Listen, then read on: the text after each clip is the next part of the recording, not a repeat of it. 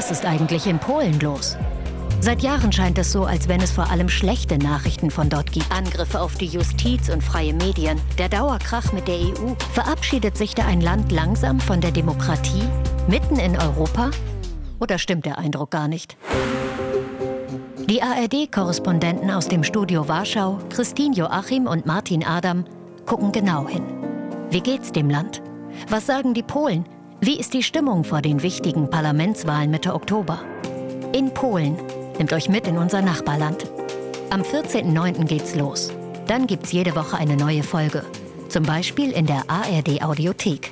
Jetzt abonnieren.